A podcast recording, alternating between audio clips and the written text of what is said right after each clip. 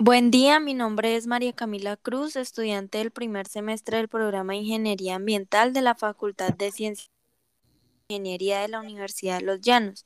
El día de hoy me están acompañando Darly Juliana Jiménez, Natalia Jimena Melo y María Alejandra Maecha, quienes también hacen parte del programa de Ingeniería Ambiental. En el siguiente podcast abordaremos la concepción y la importancia del saneamiento básico y agua potable partiendo desde un punto de vista donde este es considerado un factor primordial para la salud e integridad de la población. Dicho lo anterior, es preciso preguntarse como punto de partida qué se entiende por saneamiento básico. Por ejemplo, tú, Natalia, cuéntame qué concepción tienes acerca del saneamiento básico. María, debo empezar diciendo que este no solo es un factor primordial, sino que también es un derecho fundamental que todos tenemos en esta sociedad el tener acceso a agua potable y el tratamiento de las aguas residuales, así como la recolección y manejo de los desechos que producimos. Entonces, pues en pocas palabras, el saneamiento básico es aquel conjunto de cuidados que se debe tener con el tratado del agua, alcantarillado y pues por ende el ambiente. Todo es indispensable para llevar una formación humana sana y mantener un ambiente saludable, limpio y organizado. Sí, Mira, Natalia, por ejemplo, en el caso de Colombia, según una entrevista realizada en mayo del 2020 a la ingeniera civil Mariluz Mejía de Pumarejo, quien es especialista en sanitaria, menciona que existe una gran brecha entre las zonas urbanas y las zonas rurales. En lo que a cobertura de alcantarillado y acueductos se refiere. Por esto, las zonas rurales requieren de proyectos e inversiones al igual que el tratamiento de las aguas residuales que tan solo alcanza un 40%. Según diferentes censos, en los últimos 40 años las zonas urbanas están casi alcanzando el 100% de cobertura, pero las zonas rurales y ciudades pequeñas se han visto estancadas debido a que el 100%, aproximadamente solo el 70% cuenta con estos servicios. Y si Colombia quiere lograr las metas fijadas por los Objetivos de Desarrollo Sostenible, es primordial que amplíen la cobertura de los servicios públicos de agua y alcantarillado para así cubrir las zonas rurales, municipios pequeños y zonas aledañas a grandes ciudades. Si es así, Alejandra, ¿quiénes serían los encargados de proveer los servicios de saneamiento básico y agua potable en Colombia?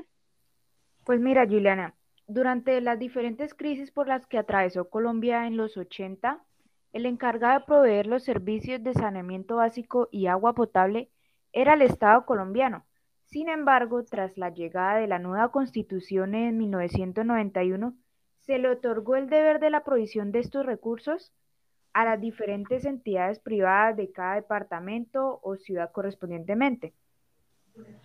Me surge una pregunta. Entonces, ¿de qué se encarga el Estado colombiano ante la prestación de los servicios de saneamiento básico y agua potable? Natalia, el rol que desempeña el Estado colombiano es regular, inspeccionar y garantizar que las empresas privadas cumplan sus deberes como prestadoras de servicios públicos, aunque existen excepciones de ciudades aledañas o zonas rurales a las que el Estado les presta los servicios de saneamiento básico y agua potable. A pesar de que el Estado sea un ente veedor para que las empresas públicas cumplan sus deberes, las zonas rurales aún no cuentan con buena cobertura de acueducto y alcantarillado.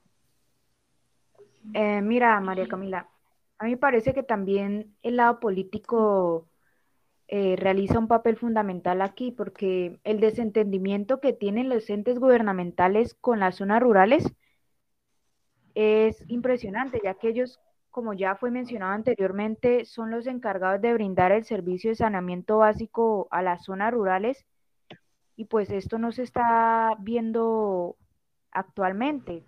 También el poco acceso al agua potable es fácil de notar, inclusive acá en Villavicencio en ocasiones algunos sectores pues no cuentan con, eh, con este servicio.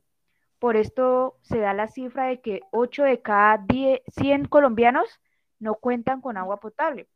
Pero ¿por qué el acceso a agua potable y saneamiento básico es una problemática en Colombia, Natalia? Muy sencillo, Alejandra. Una de las razones por las cuales se sigue presentando esto en Colombia es porque aún sigue prevaleciendo la inequidad. Esto es más que todo entre las clases sociales.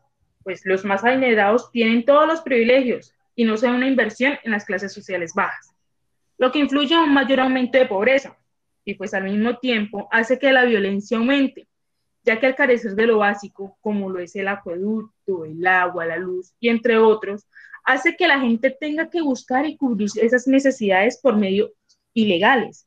Según el Programa de Desarrollo Territorial, las zonas rurales son las más afectadas al no contar con este servicio, pues se estima que un 15% cuenta con acueducto y saneamiento básico y un 14% cuenta con alcantarillado. Pero, Alejandra, ¿me podrías explicar por qué se presenta esto? Bueno, Natalia, pues primeramente por la parte geográfica, por las viviendas aisladas o a veces que hay pequeños grupos urbanos y pues eso dificulta brindar el acceso a todos los habitantes. También em, empezando pues que no los entes gubernamentales no, no realizan un financiamiento correcto hacia esas zonas rurales. A veces ni lo hacen, entonces pues eso también ocasiona un bajo nivel técnico de manejo debido a la falta de oportunidades educativas y pues ahí se carece de una supervisión, de un control y pues de un apoyo por parte de los entes gubernamentales, lo que hace pues que se produzca un bajo nivel socioeconómico por falta de inversión por parte del Estado colombiano, limitando así pues el acceso a nuevas tecnologías, por, pues, por las faltas de vías que permitan transportarlo.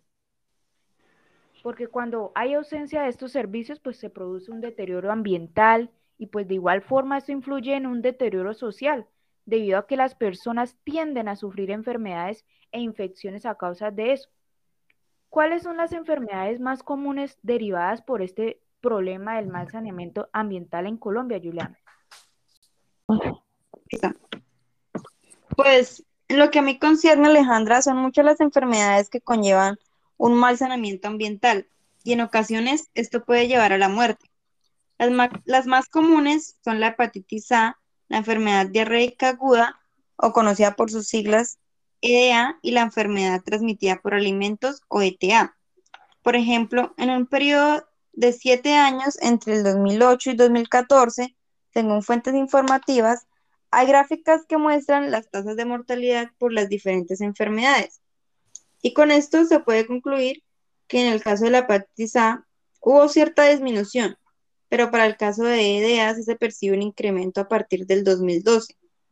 Y con respecto a los casos de ETA, se ven picos altos en 2009 y 2011.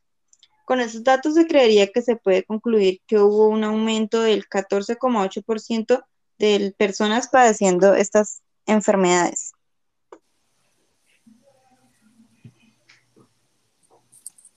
Ya para recapitular varios factores que afectan esto, sobre todo la falta de recursos económicos, las condiciones climáticas, las condiciones terrestres y por otro lado, hasta la corrupción.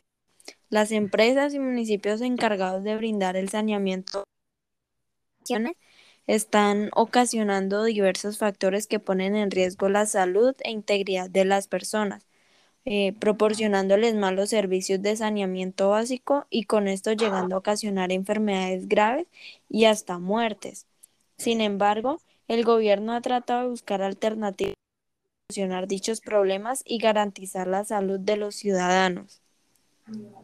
Sí, y dentro de los planteamientos que ha realizado el gobierno para brindar un buen servicio de saneamiento básico, en especial a las zonas rurales, están Obviamente, ampliar la cobertura de sistemas de alcantarillado y acueducto, disponer de una adecuada vocación sanitaria para la población, fortalecer los sistemas de institución e inversión, fomentar la estructuración de esquemas sostenibles que tengan una buena planeación y programas de asistencia técnica y recursos, y garantizar las condiciones de calidad. El propósito de esto es que se logre disminuir la brecha urbano-rural que existe con respecto a la cobertura de los servicios públicos y a su vez que disminuyan los casos de enfermedades y hasta muertes.